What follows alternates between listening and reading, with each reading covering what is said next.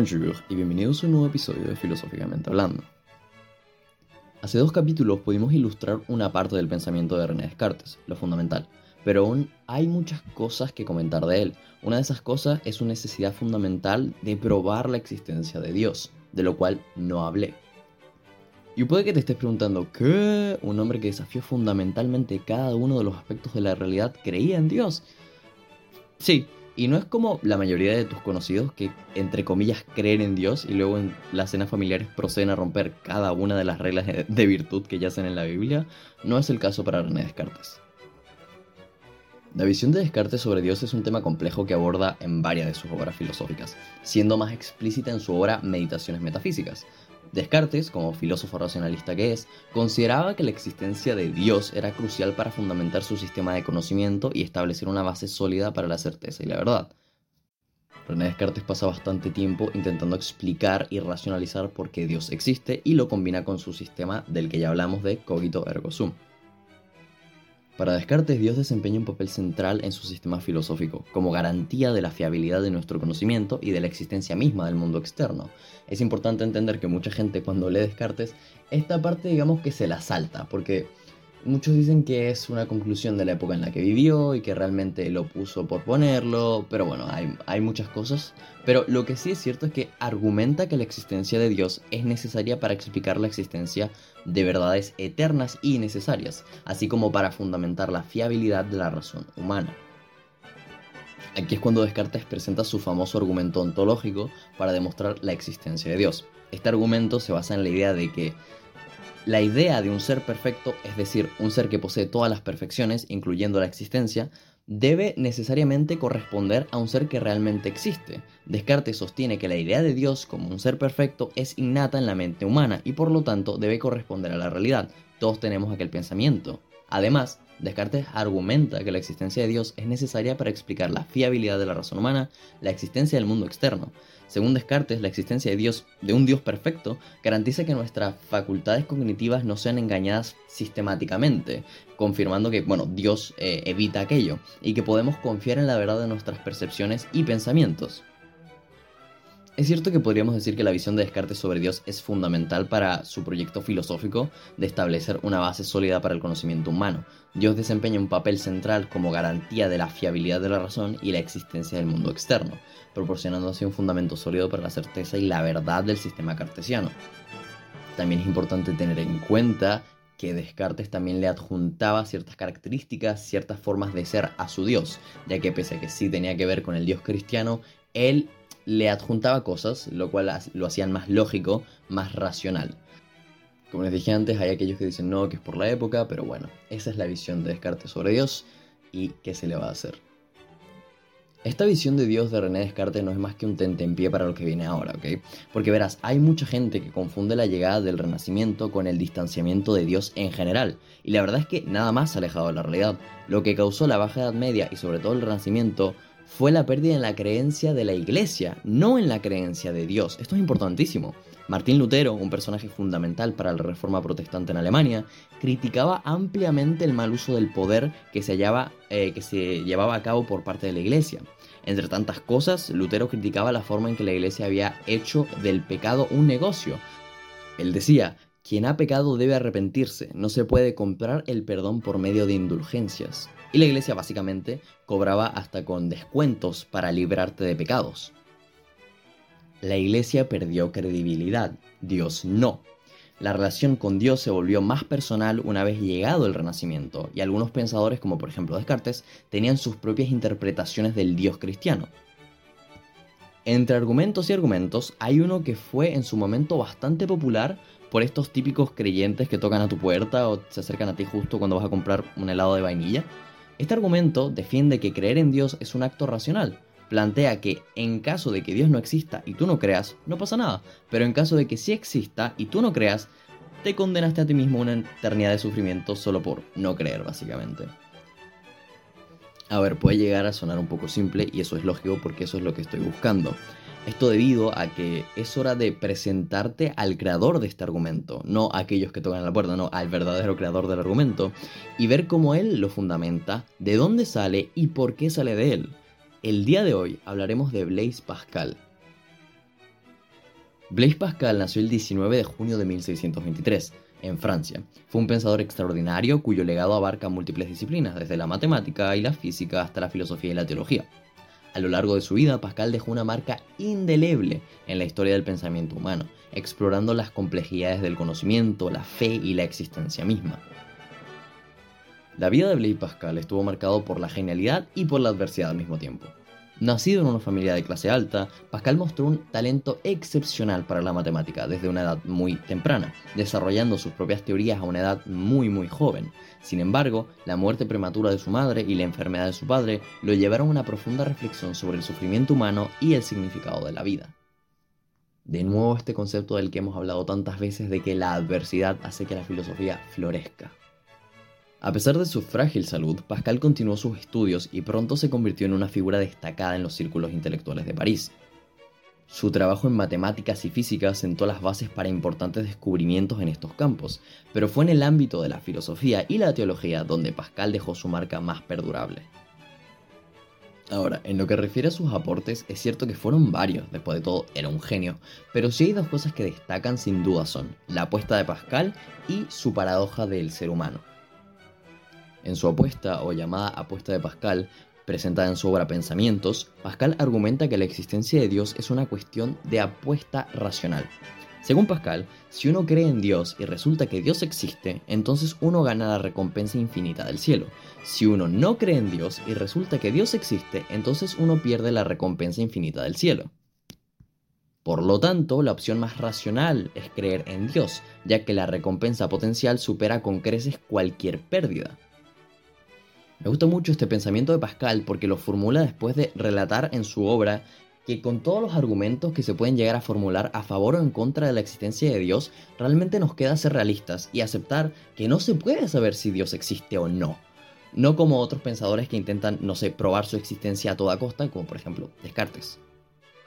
Por tanto, esta deidad y su existencia es puro azar, y lo más sensato y racional, además lógico, para Pascal es creer en él en su obra nos presenta cuatro casos para comprender mejor el punto que estoy haciendo.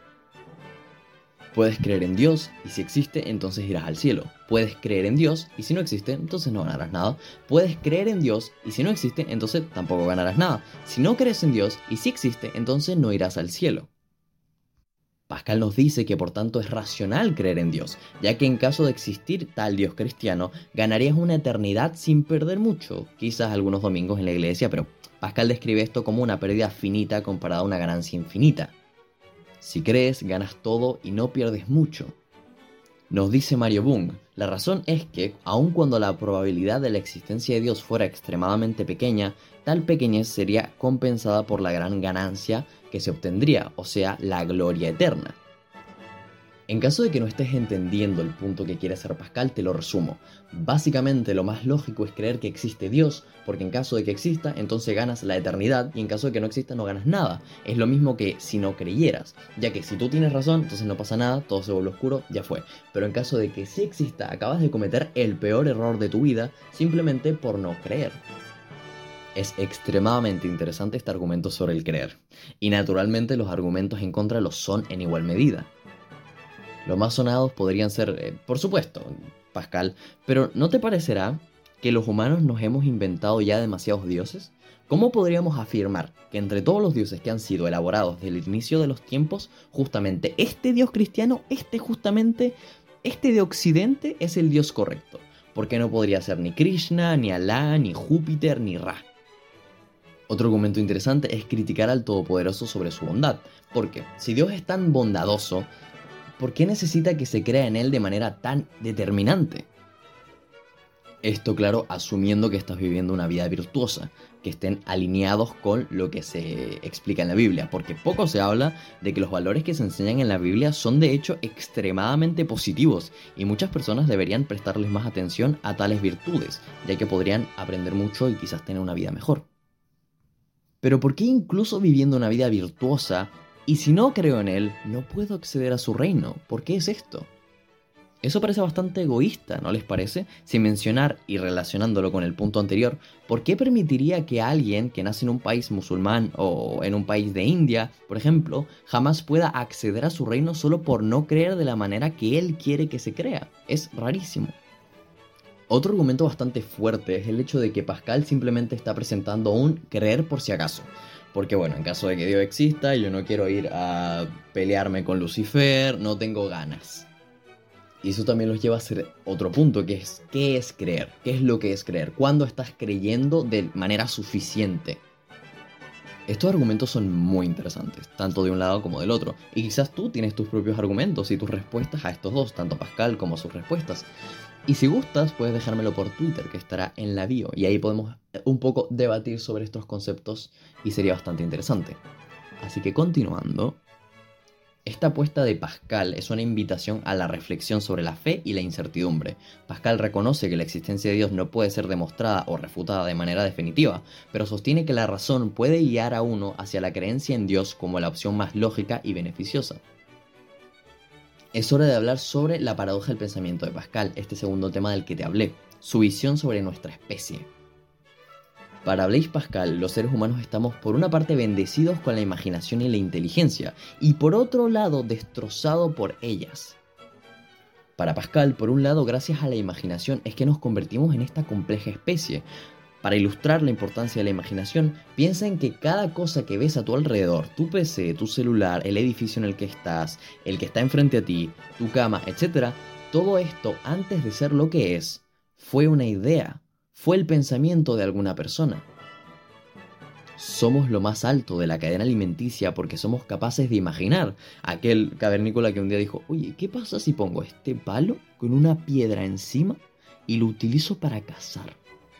Imaginación e inteligencia son conceptos que están muy cerca, pese a que normalmente no se los ponga tan, tan a la par. Los conceptos los creamos nosotros para nosotros.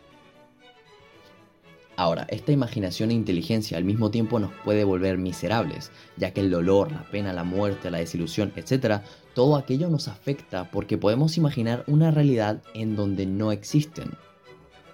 Una realidad donde aquella pareja no te dejó, donde aquella cosa no ocurrió, donde aquel negocio sí funcionó.